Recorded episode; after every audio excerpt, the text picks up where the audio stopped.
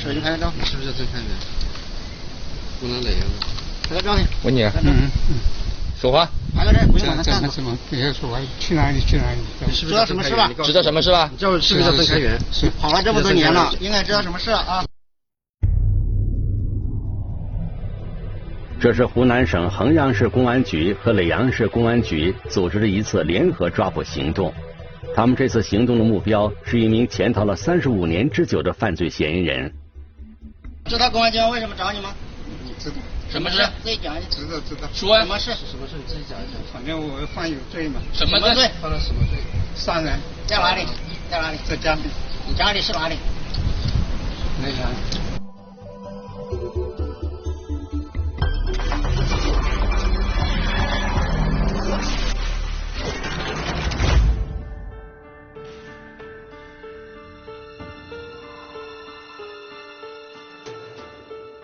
聚焦一线，直击现场。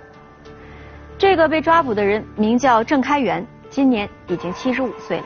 在专案组民警刚刚找到他的时候，他有点意外，也有些抗拒，但很快就恢复了平静。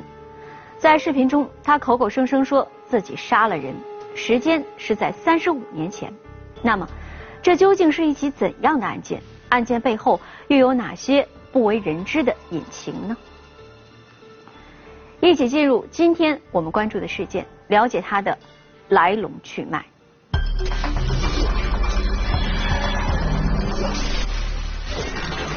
宁静的村庄，四口之家三人被杀。假如说那天晚上我回来的话，那我肯定我现在我也没了。绯闻漩涡中的男子，悄无声息的离去。唯一失踪的一个人，还是嫌疑很大。其中又有怎样的隐情？余强之夜一线正在播出。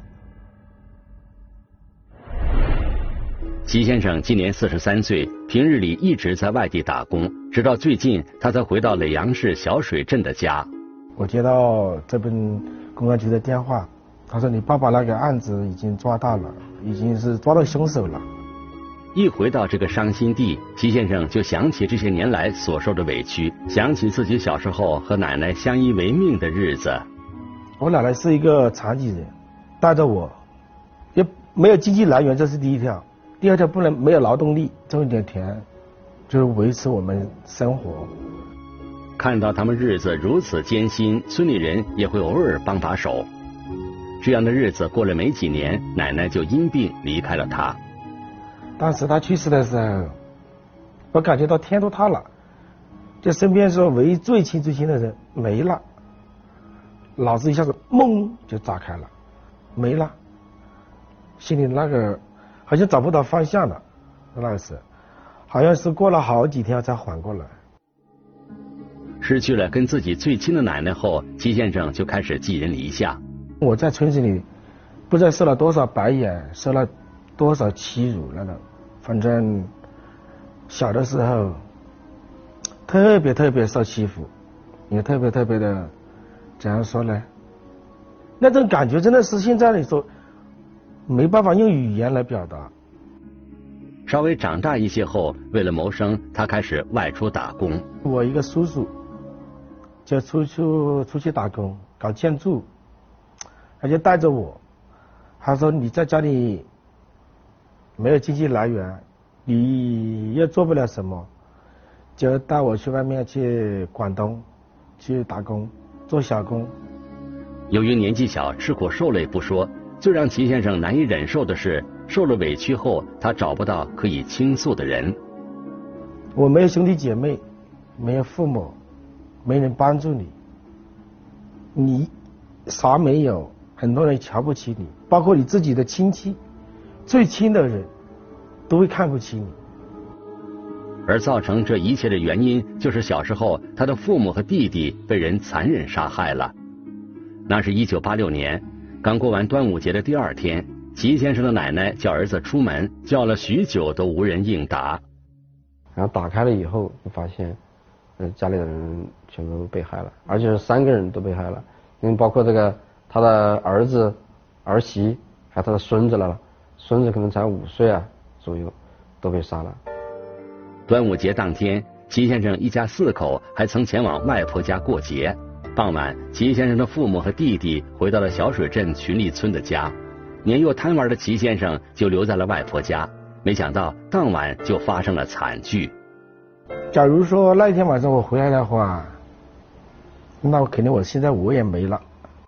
由于案情重大，当地警方立即抽调精干力量组成专案组侦办此案。我们先去的这一批大概有十个人左右，包括局领导啊，管刑刑事侦查的局领导啊，还有刑警队的这些领导，还有技术组的这四位同志，四啊四位同志，再加上侦查员呢，加起来十多个人。开始就是十多个人，派出所的在外，然后衡阳市支队的下午就赶来了。专案组决定兵分两路开展工作，其中一组民警立即对现场进行勘查，另一组民警则对周围群众进行走访。随着现场勘查工作的展开，民警发现死者家切猪草的铡刀不见了，这极有可能就是嫌疑人行凶的凶器。他砍的这个那个那个形成的这种创口呀，比较都比较大，创口都比较大。它这种刀啊，它要有一定的。有一定的重量，还有那个伤口也比较长，比较整齐。除此之外，现场并没有打斗的痕迹。三名死者的伤口主要集中在头颈部，都是致命伤，都是头面部、颈部啊，那个伤都比较，伤口都比较大，血都喷在那个，当时那个那个床上面都有蚊帐，那血都喷在那个蚊帐上面，包括那个蚊帐有的都被砍烂了都。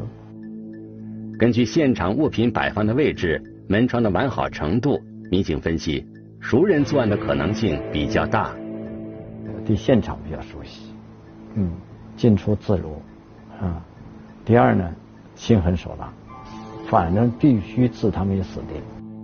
不过，由于当年技术条件所限，加上天气等原因，现场并未提取到有价值的痕迹物证。与此同时，另一组民警对周围群众进行了走访。很快就有了新发现。当时有个看守鱼塘的一个人，他是说是那天晚上他在守鱼塘，十一点多了，还看到这个死者家里的灯还亮着，他就认为这个当时灯亮着可能还没睡，可能还没有案发，可能就是这个案子可能就是凌晨或者是后半夜啊。不仅如此，当地群众还反映了一条重要线索，跟那个女的死死者聊聊，是吧？他有这个这种不正当的男女关系啊，这个那个人是招狼来的嘛，是吧？后来就逐渐就提供这么一个人。这名被民警怀疑的男子叫郑开元，专案组立即组织人员前往郑开元家，发现郑开元已经连夜消失不见了。唯一失踪的一个人，他就嫌疑很大。确定郑开元的嫌疑后，专案组立即开始在各个卡口进行布控。因为当时的调查环境、侦查侦查条件、设备确实是有限，没有手机，没有其他通讯设备，而且出外不需要身份证的情况下，要查一个人，确实有点难度。同时，衡阳市公安局也对郑开元发出通缉令。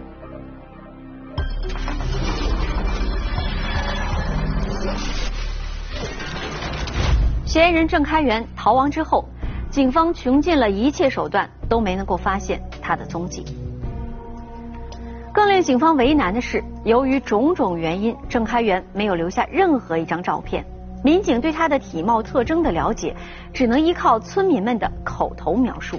随着时间的推移，郑开元的样貌是否发生了改变？他是否还活在世上？如果还活着，他又藏在哪里呢？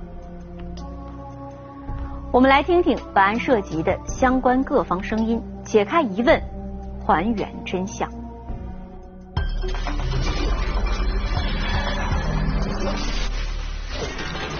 嫌疑人杳无音信，警方追捕却从未停歇。突如其来的线索，能否带来新的希望？余墙之夜，一线继续播出。除了向郑开元有可能潜逃的方向发出通缉令，民警还对他的家里进行了搜查。勘验和调取了一些相关的证据材料，比如说报纸、书信，嗯，还有他的当时在家里，呃，用的用的一些纸啊、笔呀，我们要提提提取他的笔记。这个人有可能隐姓埋名什么，然后通过这个字迹啊，也可以去比对啊，哎，这个人有没有到到过这里啊？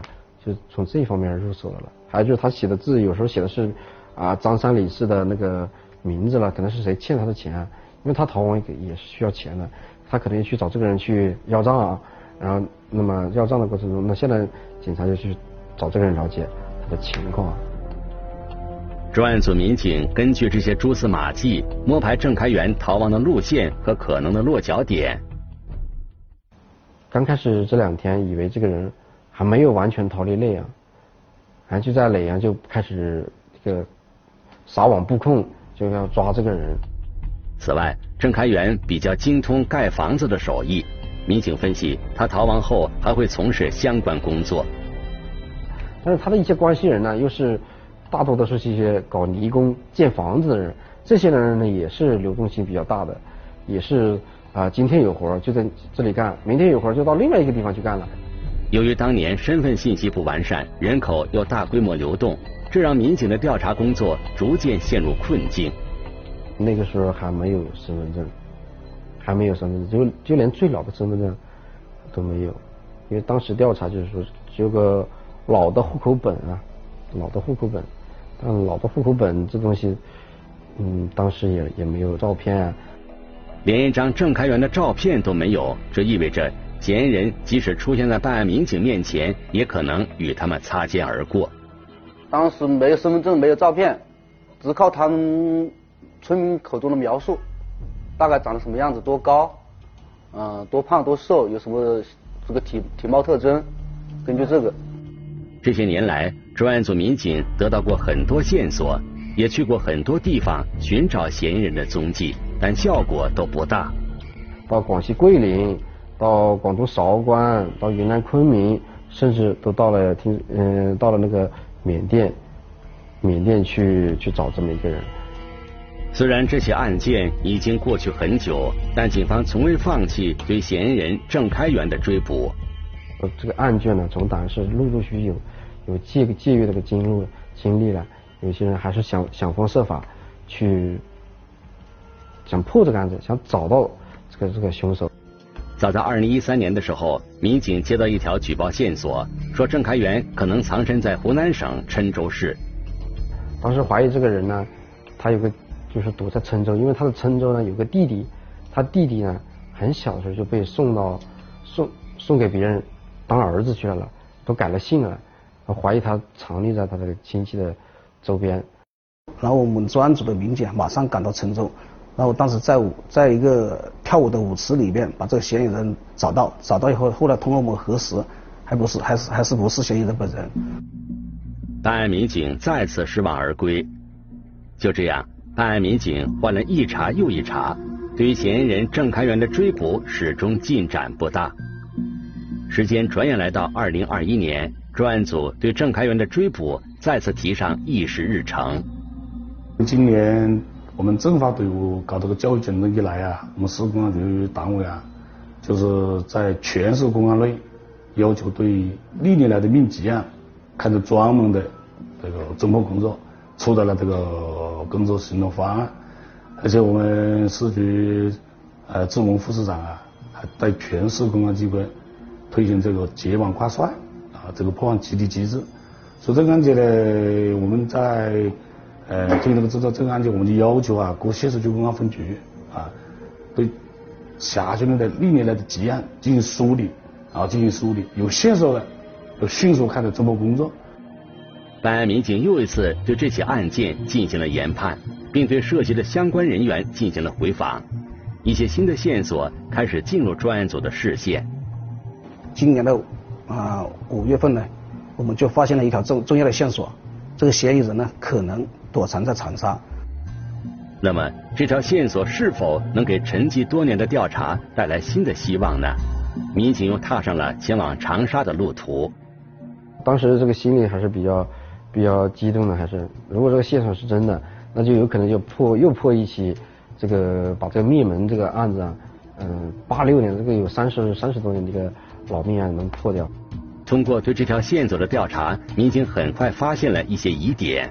从外围去调查，因为当时我们一接触的时候，一确实有这么一个人，啊，一个老头子，嗯，在这里来了有居住了有那么六七年了，啊，第二个呢，他的身份呢，好像是也没人知道他的真实身份是什么，这个这一点确实觉得可疑。他从不用身份证，他也不住宿，也不什么的，他包括我们后来我查了啊。他从韶关到宁乡，他就是坐车啊，他从来不坐火车，只要有要身份证买票的，他就不坐。此人除了从不使用身份证之外，从外貌上判断，年龄也跟嫌疑人郑开元比较接近。第一，年龄跟我们这个案件的嫌疑人年龄相仿；第二个呢，这个同时我们也掌握，就是这个这个这个现场的反映这个对象啊，说话的语音。也是耒阳人，这两点呢，更加坚定了我们的信心。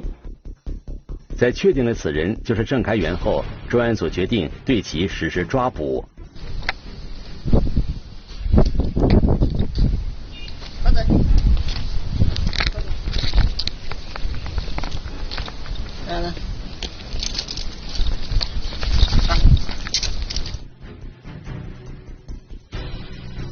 抓获嫌疑人后，警方立刻展开审讯。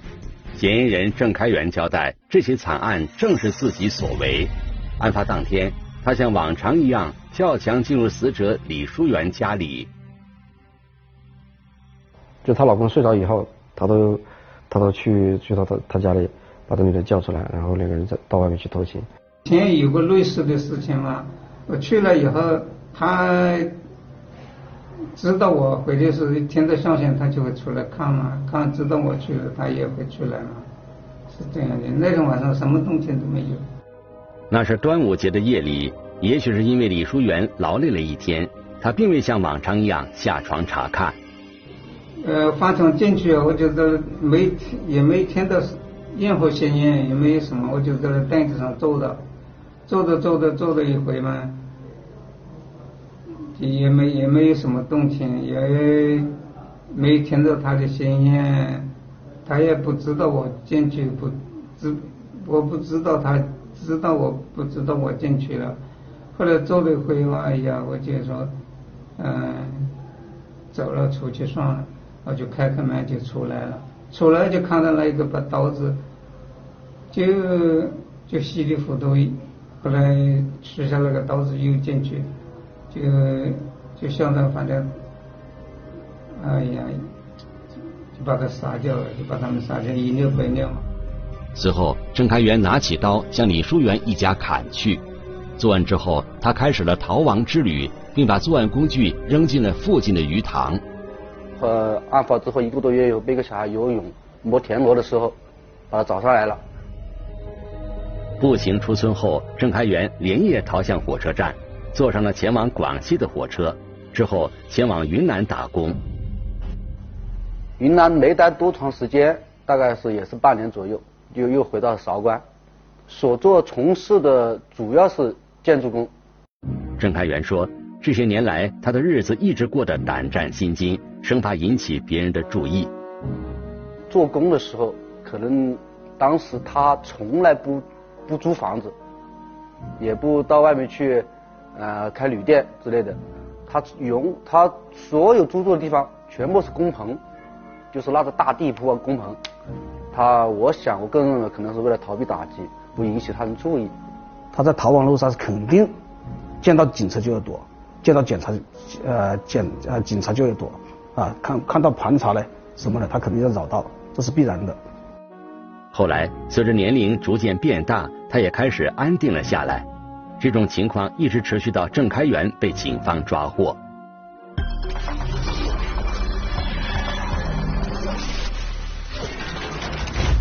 在调查期间，警方发现村民们对郑开元的评价都很好，说他盖房子的手艺很好，为人老实、热心。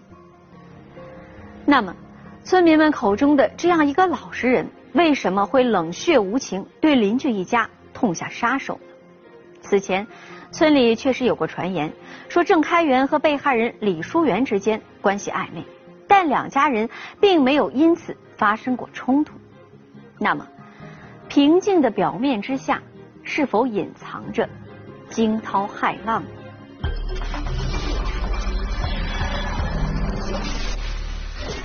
看似正常的两个家庭，却有着不为人知的秘密，感情纠葛不断，终陷不可预测的深渊。于强之夜一线继续播出。案发后，村民对郑开元做出这样的事都表示难以理解。那个人平常是个好人，在在村里没人不敬佩他。他这个人呢，平常性格还比较温顺呢。呃，为人比较老实，村里都是这么反映的。在村民眼里，郑开元不仅性格好，平时为人也很热心。有一次我们村里起火的时候，我们不知道他是怎么上房的，没有楼梯，他一个人爬到层，爬到楼上去了，爬到那个屋顶上去救火了。你看这是怎么回事？他是不是厉害了？一般的人上不去的。那么郑开元到底是一个怎样的人呢？他为何会有如此矛盾的两面？这要从他的小时候说起。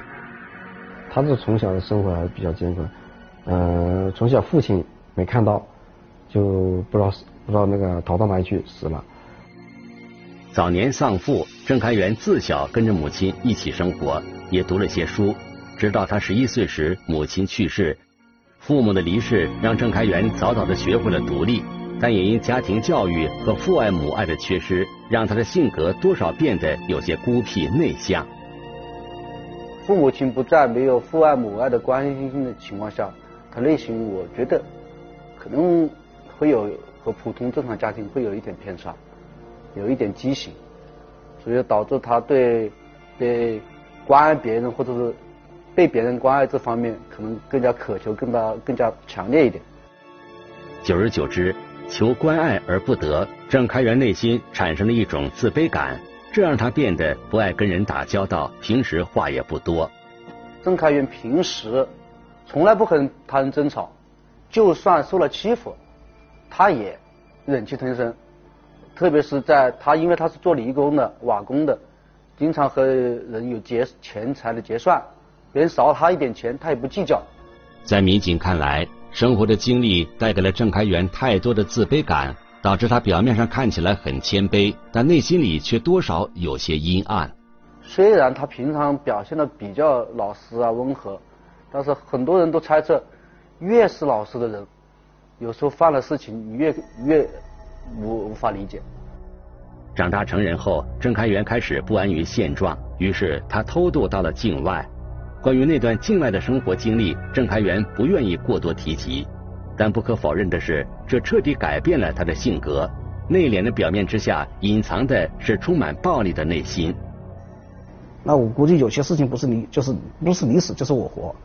看这个这一段经历啊，对他有什么影响没有？郑开元骨子里带有一股狠劲儿，只不过平时他把这些掩饰的很好。那个人隐藏最好了，他收养神最好。一般一你一般人看不出来，他会有什么行动，他不会发现发现出来的。之后没多久，郑开元又偷渡回国，开始到广东一带打工。在工地上，他结识了不少朋友。在外面做工的时候，就认识一个那个那个小水人，嗯，他看到我没地方去要过年了，他带着我去他家过了年。在小水镇住的时间长了以后。别人就开始给他介绍媳妇儿，就给他介绍了这个杨本求认识，然后他就入赘在别人家里。郑开元说：“对于这段婚姻，他并没有投入太多的情感，更多的是出于生活的压力，亦或同情和怜悯。我也很喜欢很喜欢那种，但是我也我出于我的良心，我还是总的来说，我同情他多。”感情他或者是这方面没那么多。结婚后没几年，他跟妻子就有了两儿一女。看似老实的郑开元，这时已经对邻居李淑媛有了好感。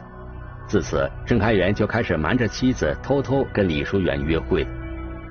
郑开元说，这段不正当关系持续期间，除了感情外，他也向李淑媛家里投入了不少的金钱和精力。反正就是，嗯，他有困难，他提出来，或者是借一点啊，嗯，要做什么，我只有我家有，我就我就同意了。平常这个郑开元呢，呃，会帮这个李李淑媛干农活，干农活，两个人会互相帮忙啊，经常聊天啊，经常在一起走啊，然后嗯，像那个郑开元赚了钱，还给钱给李淑媛。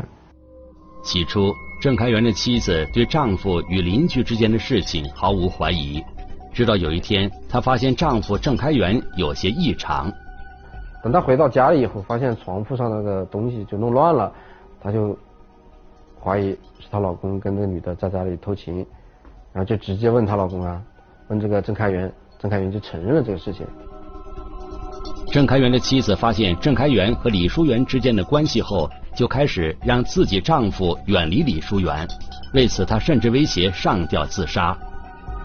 郑开元表面上答应不再跟李淑媛来往，可是背地里他还是偷偷摸摸的去找李淑媛。因为我有家庭有小孩，他有家庭有小孩，呃，就这个，哎呀，怎么说我都说不清楚了。反正就想和他啊在一起时间长一点。后来突然有一天，李淑媛跟她说，她的丈夫齐东雅也知道了他们之间的事情。她说，齐东雅也知道这个事情，她说他也跟多的没说什么。虽然双方家庭都知道郑开元和李淑媛之间的关系，但是两家之间并未发生争吵，一切好像不存在一样。两个原来关系很好的，明面上呢又没有吵过，没有因为这个事情。发生争吵啊，打架没有，但是就是说两两两口子各自之间啊，可能有还是有有吵过架的。也许是顾及在村里的颜面，两个家庭仍保持正常交往，这也恰恰让郑开元变得越来越大胆。后来他甚至跟自己的老婆提出交换妻子的想法。这个郑开元就是跟他老婆也讲明了，他是想跟这个女的在一起，想跟这个李素媛。生活到一起，然后甚至他表现表了表示了一表达了一种想法，就是说跟祁东牙两个人换一下老婆，两个人再重新组成家庭啊。但是这个杨本求还是他老婆杨本求还是坚决的拒绝了，他不同意，所以这个事情呢就没做成。郑开元荒唐的换妻想法遭到无情的拒绝，纸包不住火，渐渐的，他跟李淑媛的关系就传到了李淑媛婆婆那里。每次碰到郑开元，他都会对其进行辱骂。曾经多次辱骂呃郑开元，说他不要脸啊，偷他女儿等等这些话。吵了架以后，就是说他们两个人就是说这个事情可能在这个村里可能待都待不下去了吧。面对村民的议论，郑开元越来越难以忍受，他向李淑媛提出私奔的想法。这个在家里面肯定了偷偷摸摸，如果是在外面找到一工作啊。那那就那肯定会在一起。不过他的提议遭到了李淑媛的拒绝。他的本意就是想逃离这个地方，但是又有很多牵挂，所以说导致心理上面有点扭曲。在拒绝郑开元后不久，李淑媛就开始刻意跟他保持一定的距离。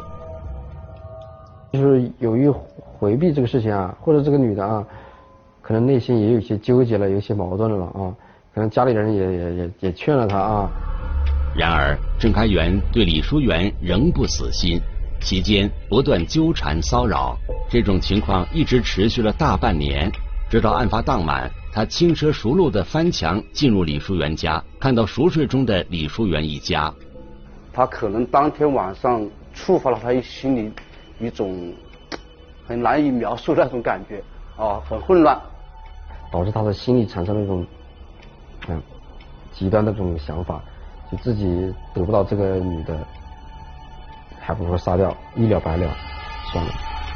郑开元本为偷情而来，此时他很想占有李淑媛，但看到熟睡中的李淑媛一家，一丝嫉妒心理加上内心的偏执和暴力倾向，让他瞬间变得疯狂。然后他自己讲的话就是我得不到，你别人也得不到。郑开元说自己愿意为当年的行为付出应有的代价。我说我愿意拿我的命来抵他们的命，还不够，我我也没办法，我就我就这样想的。一直到现在我都这样的，我愿意拿我的命来抵他们的命。虽然郑开元心有悔意，但他给两个家庭带来的痛苦和不安已无法改变。被别人指责、辱骂、戳脊梁骨。这种事情，他其实肯定是几十年一直听在听耳里，所以说选择逃避、躲避、回避这些事情。对于齐先生来说，一提到自己的父母兄弟往事，就历历在目。说起当年的事情，回想这些年吃过的苦，他的心里仍有怨气。就像这么多年我在外面受苦的，这是一方面的；另外一方最最大的一方面，还有怨气。就是因为我没有得到很好的教育，因为我踏入社会我就知道，没有知识没有文化，真的会差很远很远。最让齐先生不能理解的是，郑开元为何不放过自己的弟弟？一个五六岁的小孩跟你们有什么怨？跟他没有怨的嘛？没有怨没有仇嘛？为什么把我一个四五岁的弟弟都杀了？这个这怎么说呢？这个人根本就已经不是人了，没有一点人性，连一个小孩都不放过。当听到郑开元落网后，齐先生内心也是五味杂陈。当时的时候，心情是真的是比较，怎样说呢？既高兴，又失落，还有一种就是说一拳打在棉花上面，眼泪没地方发。我不知道他还能活多少年。到现在来说的话，我还不知道他能不能。活到判刑的那一天。现在，齐先生已经有了一儿一女，也有一个幸福的家庭。他说：“这些上一代的恩怨就让它过去吧，他要一切向前看。”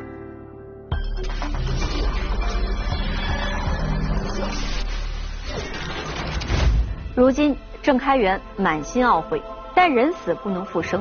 他给被害人一家带来的伤害，是再多的悔恨也无法挽回的。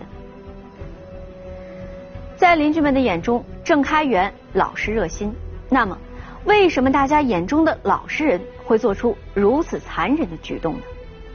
我们来听听中国心理学会法律心理学专业委员会委员李杰的解读。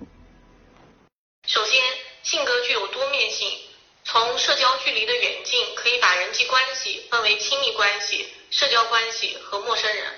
一个人的性格在这三者之间并不具有一致性。所以，大家眼中的老实人，并不等于身边最亲密人眼中的老实人。其次，一个人平时性格温和，与人为善，需要区分这种温和是发自内心的一种善，一种包容，不拘小节，还是一种压抑和隐忍。实际上，很多所谓的老实人，更多是常年的压抑，等到达临界点的时候，会突然爆发，压抑的越久，爆发的力量越大。三是从嫌疑人的经历和犯罪的关系来看，主要体现为挫折与攻击之间的关系。心理学家米勒提出过挫折攻击理论，当一个行为受到挫折后，会产生攻击和侵犯反应。人生遇到挫折也是常事，嫌疑人却能残忍地举起屠刀，甚至对无辜的孩子狠下杀手。最根本的原因在于他对挫折、人际纠纷的错误归因方式。遇到纠纷问题，从来不去反思自己的错误，而是把所有的责任和错误都归因于他人。这种以自我为中心的错误归因方式，让他只能看到自己的委屈，而看不到其他人因为他的错误带来的伤害。最终等待他的只有法律的制裁。畸形关系、不正当关系，往往都是祸端的伏笔，最终害人害己。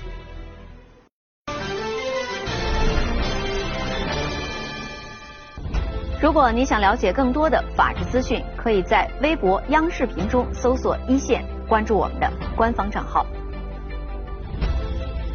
这里是一线，我是陆晨，下期节目再见。